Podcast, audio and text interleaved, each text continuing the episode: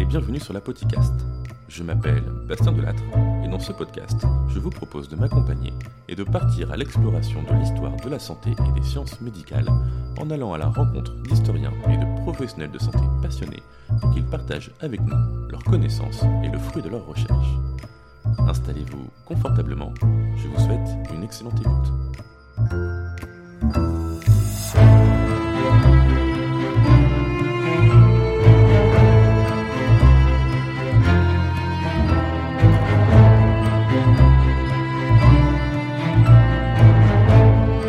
Hors série, bilan de la saison 1 et foire aux questions.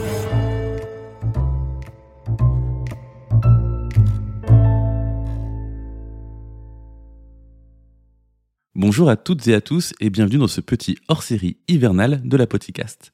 Alors si c'est la première fois que vous tombez sur ce podcast, je vous suggère de commencer par un autre épisode, car celui-ci sera plutôt introspectif et n'aura d'intérêt que si vous connaissez déjà un peu le podcast. L'année 2023 se termine et avec elle s'achève également la première année de la podcast.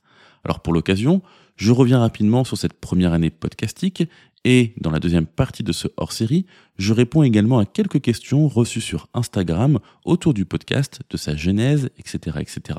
Pour cette FAQ, j'ai eu l'honneur de recevoir Tanguy Leroux à mon micro. Rendez-vous dans quelques minutes pour faire sa connaissance. Avant de me lancer dans cette aventure qu'est la podcast, je savais que ça allait être un travail de longue haleine, et très vite ça s'est confirmé. Déjà, il faut trouver du temps à y consacrer.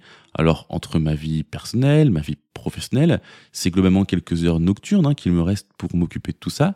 Et puis, il faut trouver des sujets, des invités, préparer les épisodes, les enregistrer, les monter, en faire la promotion, etc., etc. Donc, j'avoue, j'éprouve une certaine fierté pour avoir tenu le rythme de cette première année et pour vous avoir proposé 12 épisodes qui personnellement m'ont tous énormément plu et j'espère sincèrement que vous avez pris autant de plaisir à les écouter que j'en ai eu à les produire. 12 épisodes, ce qui veut dire 12 invités passionnantes et passionnants. C'est vraiment une chance de pouvoir m'entretenir avec des intervenants de cette qualité et j'en profite pour une nouvelle fois toutes et tous les remercier pour leur confiance et le temps qu'ils m'ont accordé. Ce que je vous propose à travers les épisodes de la podcast, c'est une forme de vulgarisation des sujets de recherche de mes invités, et on est donc obligé de faire des choix dans les sujets, et souvent même de rester assez superficiel. Donc vraiment, si un sujet vous intéresse, allez plus loin, lisez leurs ouvrages, leurs articles. C'est la meilleure façon d'en apprendre beaucoup plus sur les thématiques abordées dans le podcast. Ils et elles sont d'ailleurs plusieurs à être très actifs sur les réseaux sociaux, où ils font également de la médiation historique et scientifique autour de leur thématique d'expertise. Je pense par exemple à Zoé Dubus, à Charline Beu, à Victoria Afanassieva, à Juliette Caz évidemment avec le Bizarreum. N'hésitez pas à suivre leur compte sur les réseaux sociaux. En général, je vous mets tous les liens nécessaires sur le site internet, apodcast.fr ou en description des épisodes. Une chose que je n'avais pas du tout anticipé en lançant le podcast, c'est le fait que j'allais débarquer dans un petit écosystème de vulgarisateurs, de créateurs de contenu, avec qui je tisse des liens au fil du temps, et c'est vraiment une superbe expérience. Il y a quelques projets en commun qui sont déjà nés en 2023 grâce à ces interactions, et je suis sûr qu'il y en aura d'autres à l'avenir. Ce ne sont pas du tout les idées qui manquent, mais plutôt le temps. Par exemple, si je regarde un peu dans le rétroviseur, vous avez pu découvrir Guillaume Diana dans le podcast, alias le prof de latin grec sur les réseaux. Guillaume anime le podcast par le petit bout du mythe, avec qui nous avons aligné nos lignes éditoriales en octobre dernier.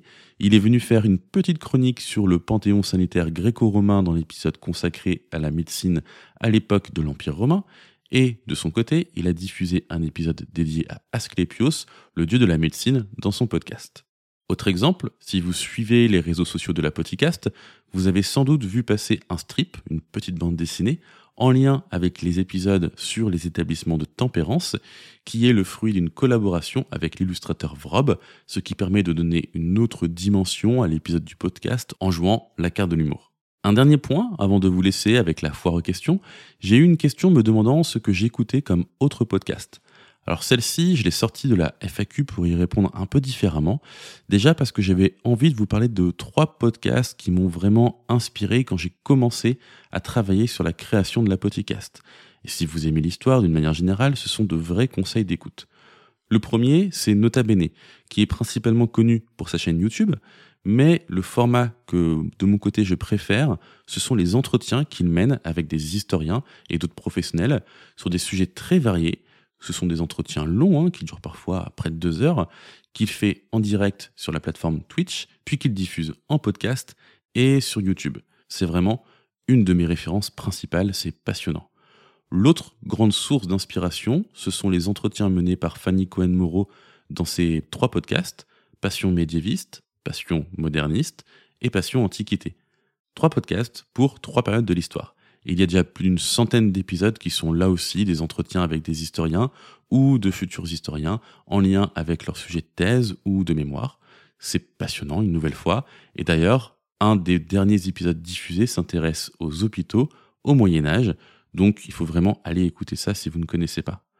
Le dernier podcast que j'écoute depuis un moment déjà, qui m'a accompagné lors de la création de la podcast, c'est Paroles d'histoire d'André Loez. Une nouvelle fois, on est sur un format d'entretien d'historiens et d'historiennes en lien avec leur récente sortie d'ouvrage.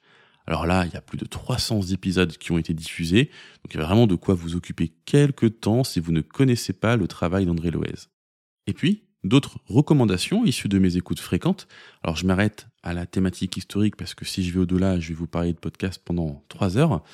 Mais par exemple, vous avez Taki en histoire de Stéphane Genet qui s'attaque au programme d'histoire du collège et du lycée et qui propose un super format pour étudier un événement historique en 10 à 20 minutes. Vous avez également la piqûre de rappel avec l'équipe d'Hervé Guillemin professeur à Le Mans Université et qui dirige Dicopolis, le dictionnaire politique d'histoire de la santé. Donc là, dans ce podcast, on est en plein dans l'histoire de la santé. Donc a priori, si vous appréciez la podcast, allez écouter tout de suite la piqûre de rappel. Vous retrouverez des thématiques, des sujets qui vont vous passionner. Encore une roco, Caput Mundi, dans lequel Jérémy Boulogne s'attaque à l'histoire de Rome. Alors là, on est plutôt sur un format assez narratif, mais euh, très immersif et très passionnant pour découvrir l'histoire de Rome sur plusieurs siècles.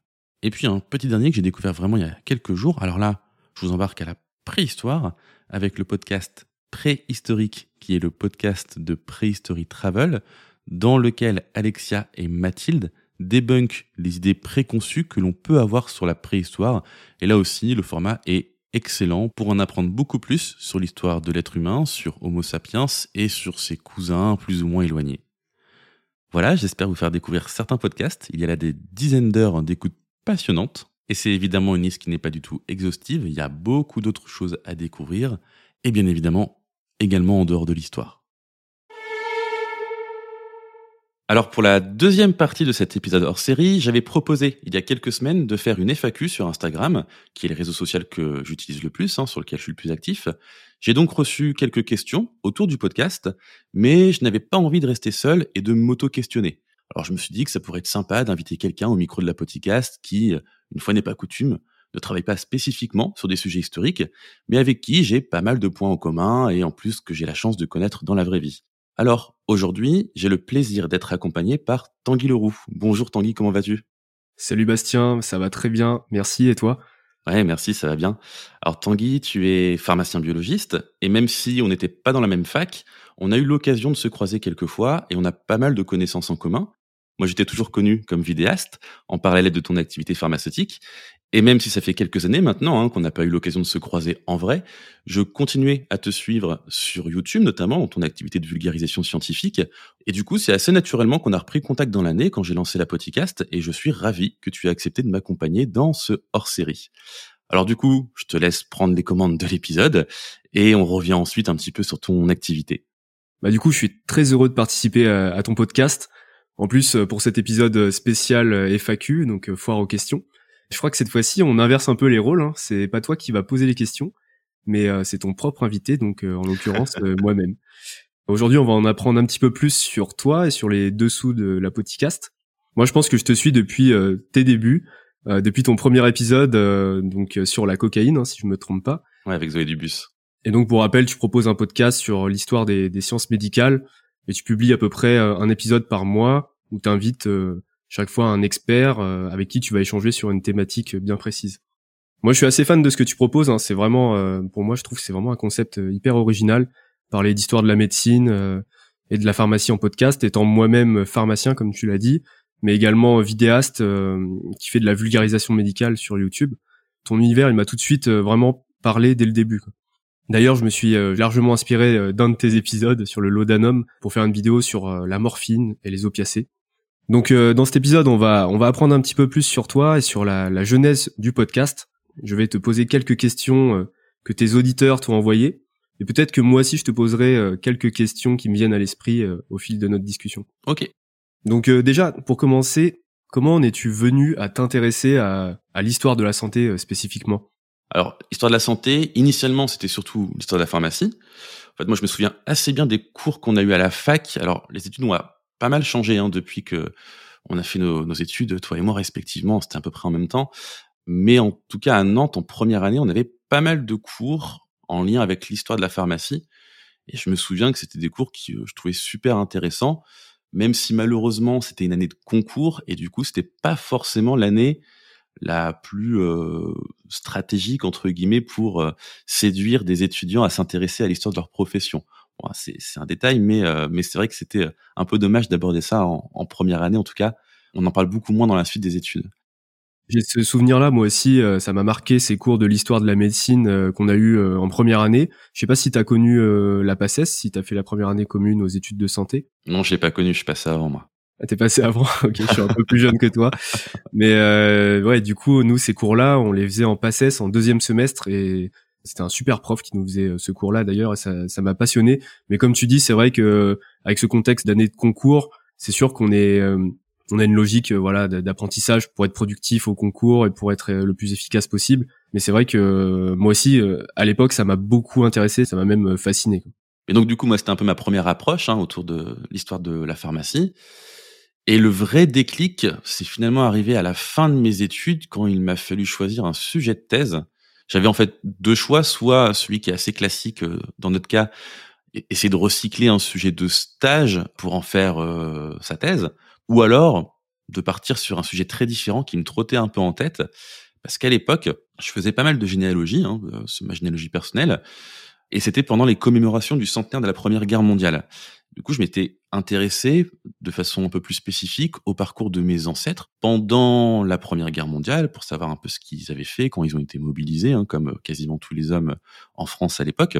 C'était passionnant de faire ça, sachant qu'en plus c'est assez facile aujourd'hui de le faire, et j'invite vraiment tout un chacun de se renseigner sur le parcours de ses ancêtres pendant cette période, puisque quasiment toutes les archives, en tout cas les, ce qu'on appelle les registres matricules qui permettent de connaître un peu les affectations des soldats pendant la Première Guerre mondiale, sont aujourd'hui numérisés. Donc c'est très accessible simplement sur Internet.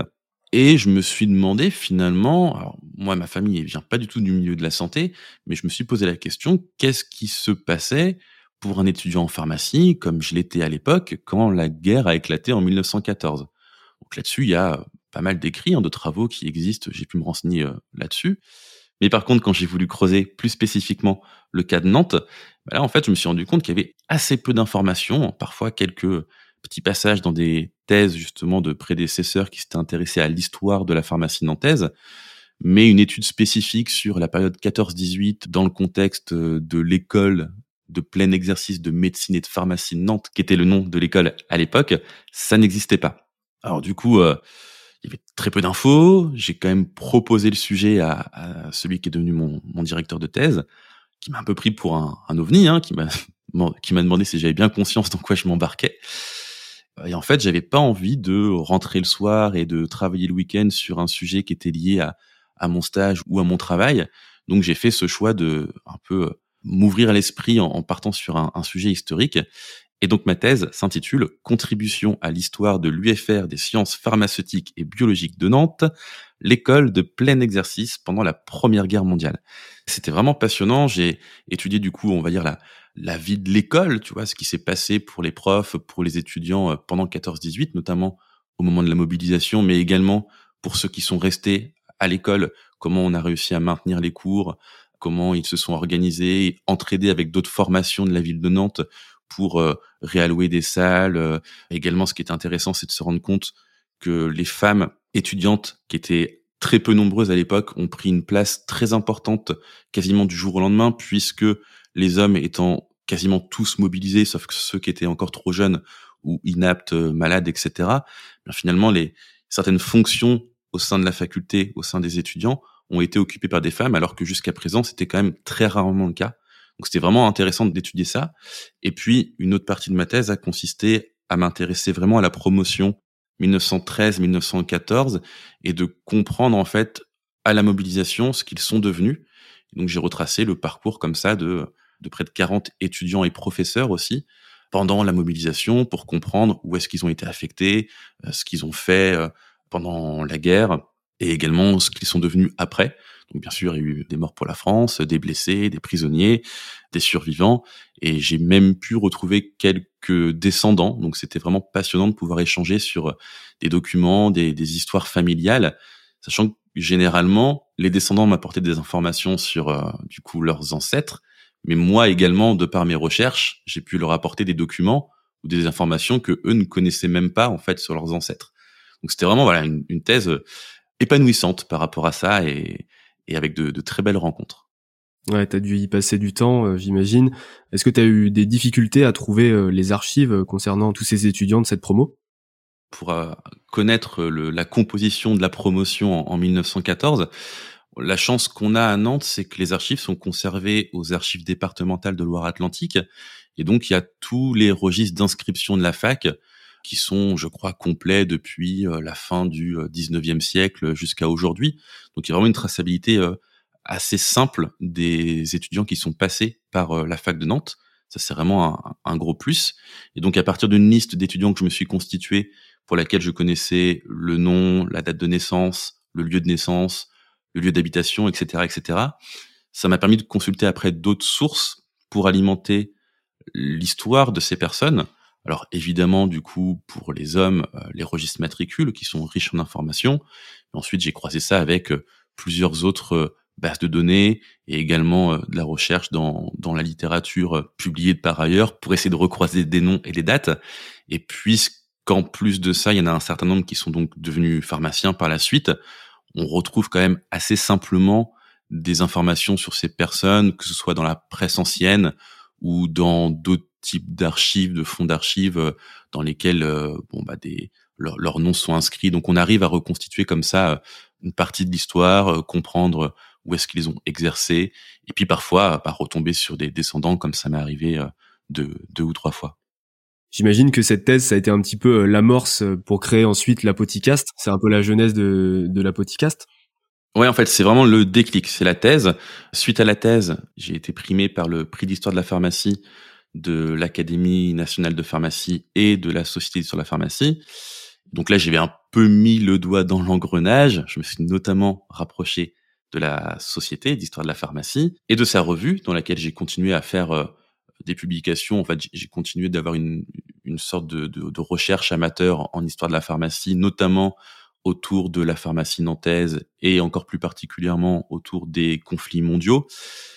Donc j'ai publié quelques articles, quelques notes c'est eux qui sont venus vers toi ou c'est toi qui as envoyé ton manuscrit Non, en fait, j'ai découvert euh, l'association, enfin la société savante pendant mes recherches. J'avais pris contact avec eux, je leur avais proposé un, manuscrit. En fait, je l'avais proposé pour l'histoire à, Thierry Lefebvre, du coup, qui est euh, l'invité dans mon deuxième épisode sur le laudanum de Sydenham, qui dirigeait euh, encore la revue jusqu'à ce mois-ci, la décembre 2023. Il vient de, passer la main à quelqu'un d'autre.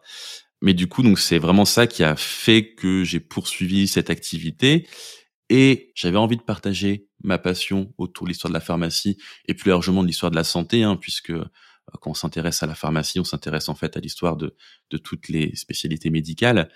Du coup, je m'étais dit que ça serait intéressant d'essayer de trouver quelque chose pour parler de l'histoire de la santé au-delà d'articles liés à, à la Société d'histoire de la pharmacie et donc, je m'étais dit que le podcast, ça pouvait être un format intéressant en tant que grand consommateur de podcasts euh, moi-même pour toucher un, public plus large et contribuer d'une certaine manière à faire connaître les travaux en histoire de la santé auprès des professionnels de santé, mais également auprès du grand public.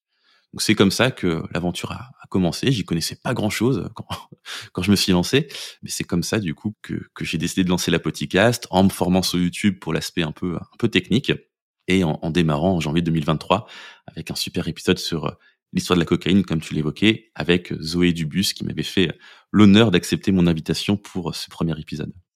J'imagine que tu as dû avoir une phase de conception avant de lancer ton premier épisode. Tu as dû trouver le nom, la podcast, que je trouve vraiment hyper ingénieux.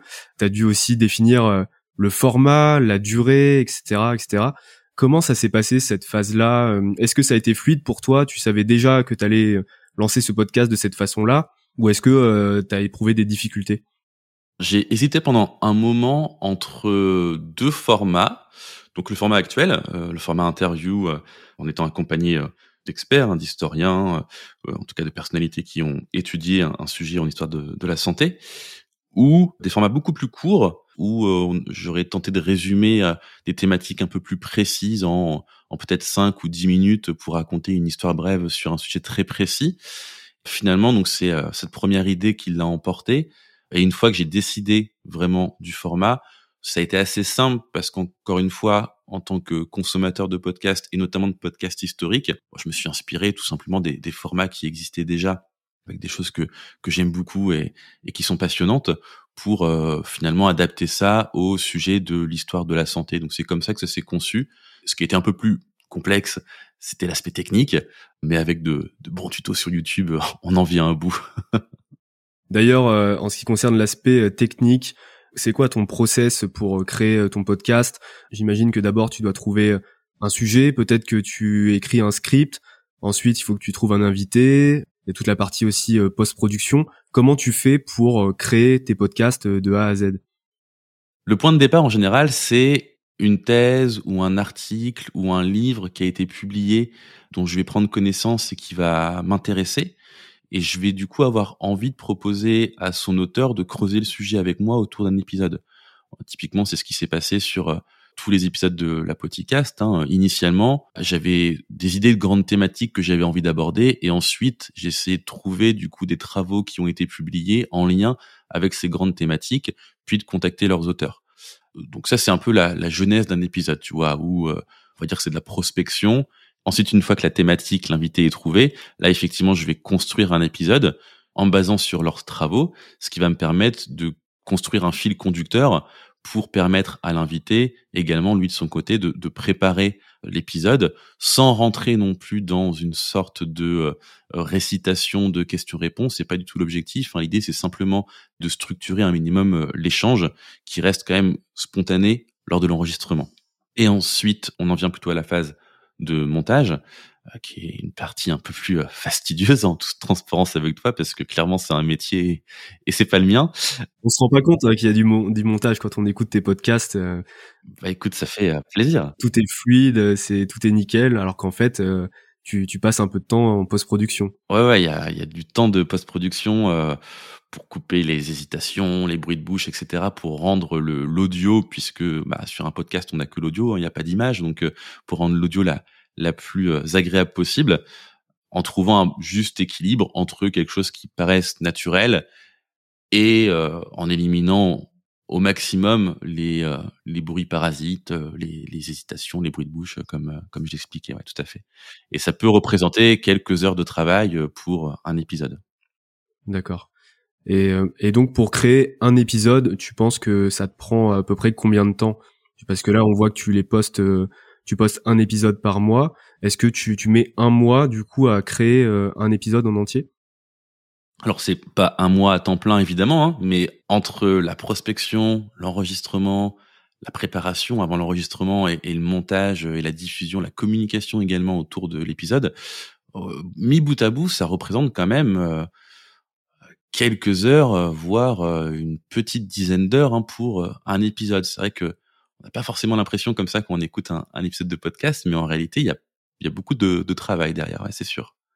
C'est comme la vidéo, quoi. Y a, on passe beaucoup de temps sur notre ordinateur à faire des retouches, à, faire de la, la post-production. Ça occupe des soirées. C'est des épisodes en moins sur Netflix à regarder. c'est ça. Mais bon, quand on est passionné, on compte pas. C'est ça.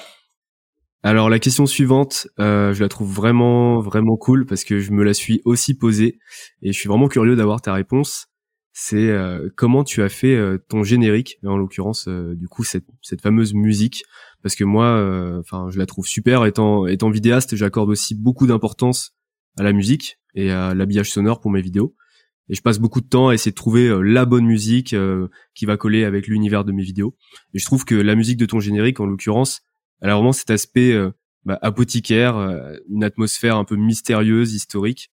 Et moi, ça me fait même penser un peu une musique d'enquête, de détective, et ça représente bien le fait qu'on va qu'on va éplucher un sujet en détail. Donc voilà, comment as-tu fait cette musique de générique? Ouais, bah écoute, bah déjà merci pour ce retour. C'est vraiment un retour que j'ai très régulièrement sur le, le générique de de la podcast, qui est globalement très apprécié. Et moi aussi, je l'aime beaucoup et je m'en lasse pas du tout. Et je suis, j'en suis vraiment content. Et message pour les auditeurs et les auditrices, Tanguy connaît vraiment pas cette histoire-là et c'est très marrant du coup que tu parles d'enquêteur. Tu verras pourquoi. Donc en fait, ce générique, bah tu le sais, hein, quand on fait de l'audiovisuel, en gros, on a deux choix soit on va choisir quelque chose qui est libre de droit parce que bah, pour des raisons de droit on peut pas utiliser euh, n'importe quelle musique et là, se différencier, ça peut être plus ou moins compliqué. Soit, bah, il faut avoir les droits de la musique qu'on utilise. Et en l'occurrence, le choix que j'ai fait, c'est de, pour le coup, c'est la seule chose que j'ai pas fait tout seul dans la podcast, c'est de passer par quelqu'un dont c'est le métier de faire de la musique. Et j'étais tombé sur le travail de quelqu'un qui s'appelle, en tout cas, c'est son pseudonyme sur Internet. Il s'appelle Skane Music. J'avais beaucoup aimé les génériques de podcasts euh, qu'il avait proposés dans, sa galerie. Et donc, je l'avais contacté pour lui proposer de travailler sur le mien. Et l'idée, c'était en fait que je lui donne des inspirations, des, sujets, des thématiques, pour que ça lui permette en fait de, de produire un son en parallèle. Et de mon côté, les deux sources d'inspiration que je lui ai envoyées, c'est deux génériques de série, c'est celle de Dexter et le générique de Sherlock. Tu vois, quand tu parlais d'enquêteur. Maintenant que tu le dis, ouais, ça paraît évident. Donc je lui ai envoyé ces deux inspirations-là. Il a fait cette proposition qui a été la première proposition qu'il a faite. Il n'y a eu aucune retouche derrière parce que j'ai trouvé ça vraiment top au premier essai. Et euh, c'est comme ça que c'est devenu euh, le générique de la podcast. Voilà. Génial.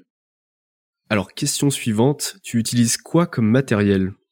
Sans trop spoiler, j'ai été interviewé dans un autre podcast qui n'est pas encore sorti où on parle un peu des aspects techniques, donc je vais pas trop rentrer dans les détails volontairement pour laisser un petit peu de, de matière, mais globalement, donc j'enregistre tous mes épisodes jusqu'à présent, en tout cas à distance, donc avec une plateforme qu'on utilise à toi et moi en ce moment qui s'appelle Podcastle, qui permet du coup d'enregistrer de l'audio dans une bonne qualité et à distance.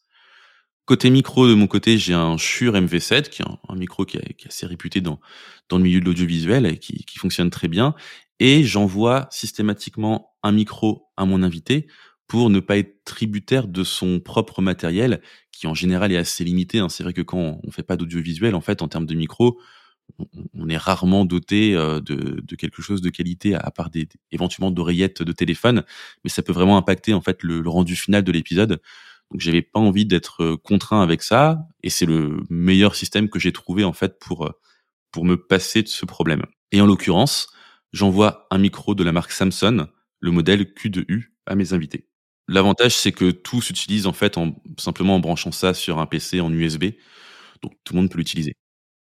Il y a un de tes auditeurs qui t'a posé la question suivante à quand un featuring avec Pharmastory Alors j'avoue que moi, euh, je connaissais pas, je, suis allé voir son travail sur YouTube, donc euh, il décortique euh, l'étymologie de certains termes médicaux. Alors je te remercie de m'avoir fait découvrir. Et c'est vrai que ça ferait une super collaboration. Ouais, c'était rigolo d'avoir reçu cette question parce que j'ai déjà été en contact avec Pharmastory. Alors, de son vrai nom, Mathieu Guerriot, qui est professeur à la faculté de pharmacie de l'université de Bourgogne. À quand un fit avec avec Pharmastory Je sais pas. pourquoi pas, hein, Mathieu Si tu m'écoutes, on en discute avec plaisir. C'est vrai qu'il fait du contenu donc sur l'étymologie, mais également il a initié une série là sur YouTube il y a quelques mois autour de l'histoire de la pharmacie à travers une icône de la pop culture, disons, euh, qui est euh, Harry Potter. Il avait fait un épisode sur euh, sur l'histoire du Bézoar et je sais qu'il a quelques autres sujets dans sa sacoche pour pour les prochains mois. Donc une chaîne effectivement à découvrir et puis bah à l'occasion un, un plaisir de de faire une collaboration avec lui. Du coup, ça me permet de rebondir sur la question suivante. Faut-il apprendre les langues anciennes pour réussir en sciences, d'après toi? Ouais, alors ça, je sais qui a posé la question, c'est Guillaume Diana, que vous avez pu aussi entendre dans la podcast, euh, dans un épisode, vous l'avez fait une petite chronique. Faut-il apprendre les langues anciennes pour réussir en sciences? Je pense pas. En tout cas, tous les médecins, tous les pharmaciens, tous les dentistes, sages-femmes, etc., etc., à mon avis, ne parlent pas le latin ni le grec. néanmoins, ça peut quand même être aidant pendant les études. Je me rappelle qu'on avait aussi des cours de d'étymologie où on se rend vite compte qu'apprendre certaines racines, certains préfixes, suffixes euh, grecs ou latins, ça peut être euh, très aidant pour euh, mieux comprendre certains cours, notamment quand on parle de, de traitement ou de pathologie. On peut comprendre certains termes sans l'avoir déjà rencontré grâce à l'étymologie. Donc ça peut être un, un, petit bonus si on a fait du grec ou du latin au cours de, de sa scolarité, mais c'est loin d'être nécessaire, ça se rattrape largement quoi. Hein. Ouais, je suis assez d'accord avec toi. Moi, j'ai j'ai pas eu l'occasion de faire de, de latin ou de grec, et je pense que ça s'apprend un petit peu sur le tas euh, au cours des études. Ouais, exactement. Comment t'envisages la suite pour l'avenir? Quels sont euh, tes projets euh, à venir? Alors bah, déjà, si j'arrive à faire une deuxième année au même rythme que la première qui vient de s'écouler, ce sera une grande victoire hein, parce que c'est c'est pas simple hein, de tenir euh, un podcast avec un rythme mensuel euh, en parallèle de sa vie pro et perso. C'est déjà un challenge en soi. Et puis oui, des projets. Alors pour la podcast, euh, j'ai des idées de format un peu différents que j'aimerais développer. Pourquoi pas un format un peu plus documentaire? J'ai des idées en tête de, de, sujets que je garde pour moi pour le moment, mais c'est quelque chose que, que j'aimerais développer. Et puis sur le plan un peu plus de ma recherche amateur, une histoire de la pharmacie que j'évoquais un peu plus tôt dans, dans cette conversation, j'ai également des quelques sujets de recherche en cours. Donc j'avance sur un article ou deux en lien avec ça, voilà, qui seront peut-être publiés à l'avenir. Et est-ce que tu sais euh, quel public tu touches? Est-ce que c'est plutôt euh, des professionnels de santé, des pharmaciens, des médecins, ou plutôt un public plus large? Est-ce que tu connais la tranche d'âge aussi euh, du public que tu touches?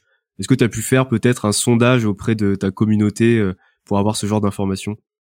Ouais, c'est une question intéressante. J'ai pas fait de sondage, donc après les, les quelques tendances que j'ai en tête, ça dépend un peu des réseaux sociaux et comme tu le sais également, en fonction des réseaux sociaux, c'est pas les mêmes catégories de personnes qui nous suivent. Hein. Globalement, euh, entre Facebook et Instagram, par exemple, la moyenne d'âge est pas la même. Ouais, exactement. Donc c'est compliqué d'avoir une vue un peu transversale. Le sentiment que j'en ai, c'est que globalement, il y a quand même un, un cœur d'écoute qui est issu de mon, mon premier réseau, donc c'est-à-dire plutôt des, des, professionnels de santé, des pharmaciens euh, en tête. Mais néanmoins, euh, j'ai quand même le sentiment d'être de plus en plus suivi par euh, le milieu académique issu des sciences humaines et sociales. Et puis également des curieux qui, passant une tête à l'occasion dans le podcast, sont restés des auditeurs fidèles. Ça, je m'en suis aussi rendu compte. Donc voilà, compliqué de savoir comment se compose ce public, mais j'ai le sentiment que c'est pas réservé qu'à des professionnels de santé et j'essaye d'ailleurs, je veille à ce que dans les épisodes, on ne rentre pas trop dans un jargon médical, par exemple, ou en tout cas, on, on l'explique. Bah écoute, je crois qu'on a fait un petit peu le tour. J'ai posé toutes les questions euh, que les auditeurs euh, t'ont envoyées. Merci euh, d'avoir joué le jeu, Tanguy. Je t'avoue que c'était pas simple de passer de l'autre côté du micro exceptionnellement pour ce hors-série. Ce que je te propose éventuellement, c'est que tu nous parles un peu toi de ton activité de vulgarisateur scientifique sur YouTube, sur Instagram, sur TikTok, etc. Où notamment un de tes sujets principaux, c'est euh, de nous faire découvrir un peu l'envers du décor de la biologie médicale. C'est vrai que c'est assez peu connu comme métier et comme domaine. Tu peux nous parler de ça un petit peu? Donc comme toi, euh, comme je l'ai dit, euh, j'ai fait des études de pharmacie, mais moi je me suis plutôt dirigé du coup vers la filière internat et j'ai choisi de me spécialiser en biologie médicale. Donc je suis actuellement pharmacien biologiste. Je travaille en laboratoire d'analyse médicale. Donc on va faire euh, tout un tas d'examens, d'analyses médicales pour pouvoir poser des diagnostics. Et donc euh, en faisant mon internat, j'avais vraiment cette envie de vulgariser euh, ce que j'avais appris au cours de la préparation du concours. Et en parallèle, en fait, j'ai toujours été un grand passionné d'audiovisuel, de cinéma, de montage vidéo, etc. depuis mon plus jeune âge. Et je me suis dit pourquoi pas joindre mes deux passions, à savoir les sciences et la vidéo, pour créer des vidéos de vulgarisation euh, sur YouTube. Donc j'ai créé ma chaîne YouTube euh, en 2017 au début de mon internat et j'ai fait une première vidéo donc sur le ver solitaire, sur le fameux ténia, ce parasite intestinal qui peut vivre dans nos entrailles euh, plus de 20 ans avec nous. Et donc j'ai fait cette première vidéo et j'avais envie qu'elle soit bah, pour le coup très visuelle. J'ai pu filmer des, des spécimens de ténia dans des bocaux directement en salle de TP à la fac. Et donc j'ai posté cette première vidéo et puis j'en ai posté d'autres. Et euh, aujourd'hui, là, je suis à près de 300 000 abonnés sur YouTube. Et puis euh, je suis aussi un peu présent sur TikTok et sur Instagram. Et donc je fais régulièrement des vidéos sur des sujets auxquels je suis confronté tous les jours au laboratoire. Donc ça peut être les IST, ça peut être le paludisme, les maladies hémato comme les leucémies. Et j'essaie toujours de mettre au centre de mes vidéos de la microscopie. Vraiment, mon but, c'est de, de montrer la science avec l'image, avec la microscopie. Par exemple, j'ai fait un épisode sur la méningite où je vais montrer euh, des bactéries dans du, dans du LCR, dans du liquide céphalorachidien, ou alors je vais montrer euh, les différents globules blancs qu'on peut trouver euh, dans notre corps. J'essaie toujours d'avoir cette dimension très visuelle dans mes vidéos. Ah, mais du coup, as, ça te fait une grande communauté pour un, sujet aussi précis et, quand même méconnu hein, pour de la biologie médicale. Et, et d'ailleurs, on te voit même à la télé maintenant. Ouais, c'est vrai que j'ai pu faire euh, quelques chroniques sur euh, France 5, sur le magazine de la santé, euh, présenté par Marina Carrère d'Ancos. Et ce qui est drôle, c'est que je te parlais de ma première vidéo que j'ai faite sur le ténia, cinq ans auparavant. Et finalement, j'ai été invité par le magazine de la santé à présenter du coup une chronique sur le ver solitaire et j'ai ramené les mêmes spécimens que j'avais filmés quelques années auparavant. Et donc j'ai pu présenter tous mes parasites sur le plateau télé du magazine de la santé, ce qui était assez insolite. En parlant de parasites, je pense que ça t'intéressera, mais euh, le prochain épisode euh, au mois de janvier parlera de paléoparasitologie. Donc c'est l'étude des parasites, mais des parasites euh, assez anciens, hein, qui ont en général quelques milliers, voire dizaines de milliers d'années, et qui permettent, par leur étude, d'en savoir un peu plus sur l'histoire de nos ancêtres. Voilà. Et tu sais de quelles espèces vous allez parler? Bah, Principalement de vers, donc ça va t'intéresser particulièrement. Ah génial, mais j'ai hâte, j'ai hâte d'écouter ça en tout cas ce que je te propose, avant de conclure, c'est de répondre à la question rituelle de la hein, puisque j'ai quand même un invité dans cet épisode hors série. On va pas y échapper.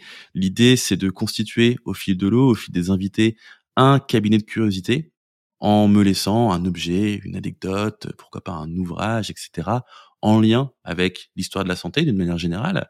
Alors, quel est l'objet que tu as choisi de me laisser dans l'épisode? Et on en fera une petite pastille audio pour euh, la. Bah moi évidemment ça va être euh, un vieux microscope. Hein. Moi d'ailleurs j'en ai récupéré un euh, récemment sur le Bon Coin, un magnifique microscope. Bon euh, malheureusement il, il fonctionne plus, je peux plus, je peux pas observer de l'âme avec.